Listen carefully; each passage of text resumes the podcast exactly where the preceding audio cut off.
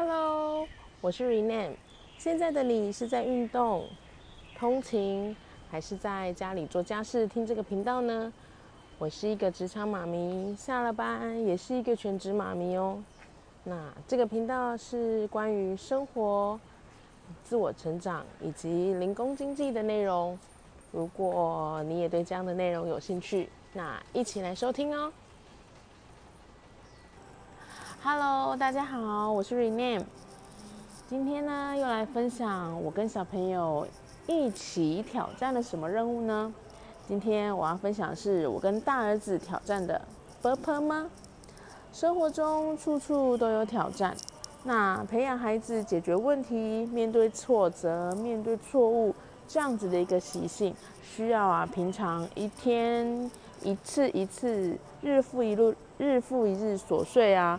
把他从小事情的生活中磨练出来。现在我的老大是大班，那明年也是准备上小学了。而现在衔接幼小的部分，其实已经要开始植入他的生活。对我，嗯，其实应该会也会有很多爸爸妈妈会认为我已经比较晚了。哦，没有错，其实我前面的时间，我有分享过，前面的时间其实想要让小朋友比较多一点的快乐生活，就是。我不想要太多的压力，都是在或课业上。那我比较喜欢的是他，就是在这之前他的生活啊，嗯，他的一些学习部分是比较生活方式的。但是因为他现在已经大班了，所以其实已经要开始，那已经要开始植入他一些像数学啦，或者是 b u r p e 的一些基本基本了解。那因为我们家是念公幼，那公幼这部分是不会教你的，小，因为老师着重的是在他的，呃，他的生活部分、生活规范的部分。那这些东西他不会特意去教导，对，他不会像私立的，好像有排课程故意出来教导，他会用另外的方式去带他们去学这些东西。可是这些东西如果又要跟一年级去衔接，是不一样的，不一样的方式。所以呢。目前我们家呃调整的方式就是，你白天呢，他就先去到幼儿园上课。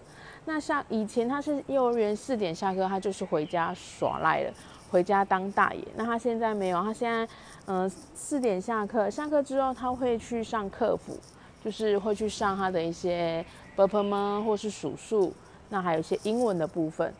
那回家呢，再陪小孩子复学，就是大概六点回去，然后再陪他用一些方式去复学他所上课的这些这些东西。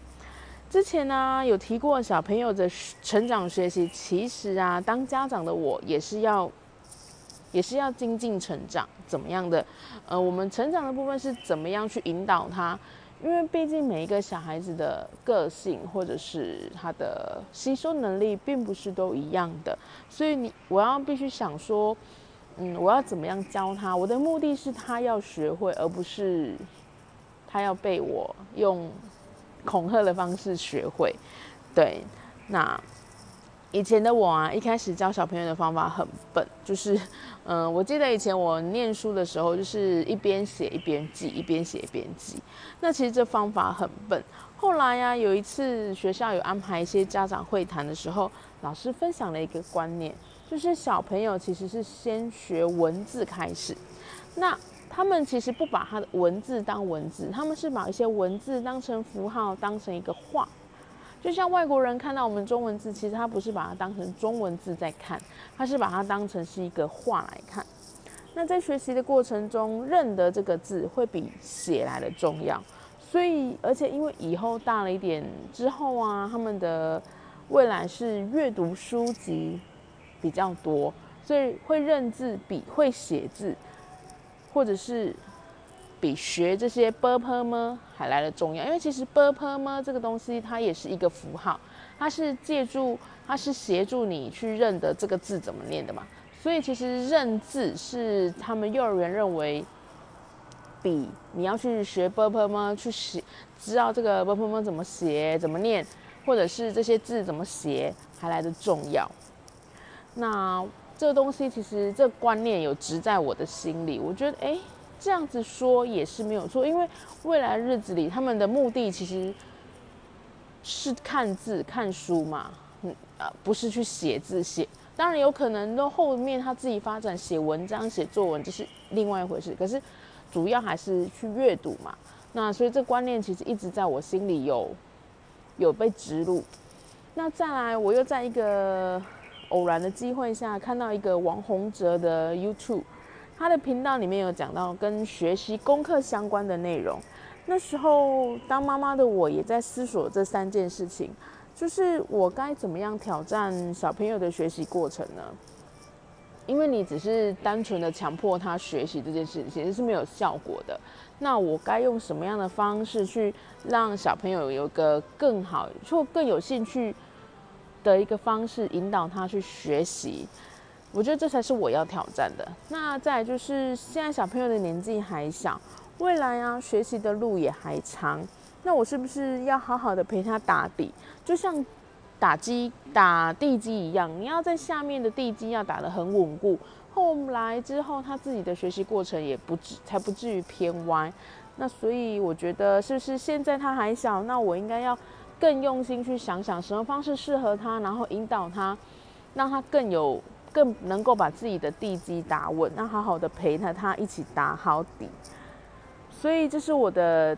第二个思索的问题，那第三个思索的呢，就是因为在小朋友的学习过程中都会有一些失败跟挫折，那我该要用什么样的角度去切入，然后陪伴他，还有鼓励他？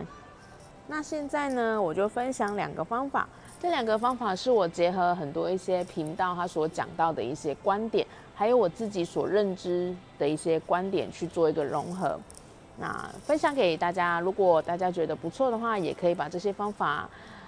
分享给你的小朋友，和你的小朋友一起互动。那第一个呢，就是我会准备不同的教具，例如会有一些不同的桌游、不同的练习本。那利桌游的部分呢，就是利用玩的方式引起他的兴趣。因为其实像我们公幼的幼儿园也是，他会着重着重在玩。那利用玩游戏、玩他们的教具，他们学校会有很多教具。那利用玩教具的方式借带入他们的生活。那或者是带入人际关系一些观点，那我就是利用玩玩桌游的方式去让他认识啵啵吗？认识数数这样子的一个方法。一开始啊，其实他也不太会认，因为他如果不懂的话，完全不会。一开始他其实不太会认，那你需要给他多一点的时间，让他慢慢的去认这些识认识这些符号。后来呢，你就可以在家，如果他比较熟悉的时候。你就可以再加入一些时间的限制。那有时间的限制的时候，他就会知道哦，我已经越来越熟悉了。我看到这个、这个、这个符号，波波符号，我就可以去找什么字卡。其实桌游它有一套它自己的一个游戏规则，但是这个游戏规则你也不一定完全用，因为你可以根据自己的小朋友的程度去做一个调整。那我都会再另外再加一些，根据他的程度，然后另外自己再衍生出一些游戏规则。这游戏规则是会 for 你们自己家庭的，对，就是会指这个游戏规则，你可以自己研发出一套游戏规则，是你跟你的小朋友之间的一个游戏规则。那用这样的方式陪他去玩，那他慢慢的也就会哦会看了，然后会认了，后面就会说了。但是其实小孩子的专心力跟专注力还有注意力是不是很长？那你的游戏时间你可以设定一比较，就是看你小朋友的状态。如果不建议太长，尤其是一刚开始的时候，因为刚开始太长，他玩到后面会觉得会比就是他那个兴趣的浓度就会往慢慢的往下。那我是觉得，像我一开始在玩的时候，我就会设定的十分钟。那十分钟是刚好玩的很开心，那你就看他又好蛮开，那我们就再玩五分钟。那再五分钟，这样整个游游戏过程下来，他会去。学到比较多，那他的兴趣也是会比较浓郁的，不会是那种好像玩到后面就很无聊，不想玩了。那这是在玩桌游的部分。那再来呢，玩桌游的部分，因为是你可以你跟他玩，或者是加宝宝的加入，或者是其他兄弟姐妹的加入。那这个有时候还会因为玩桌游是一种游戏的概念，那他也会有竞争的状态。那你这时候就可以培养小朋友的自信心或者是成就感。那这里有的时候，你其实也可以像我的操作方式是，我有时候也不会放水，我就是让你有输的感觉。可是因为我们家小朋友他的一个，他比较不喜欢那种，他觉得他都是要赢，他就是一定要赢。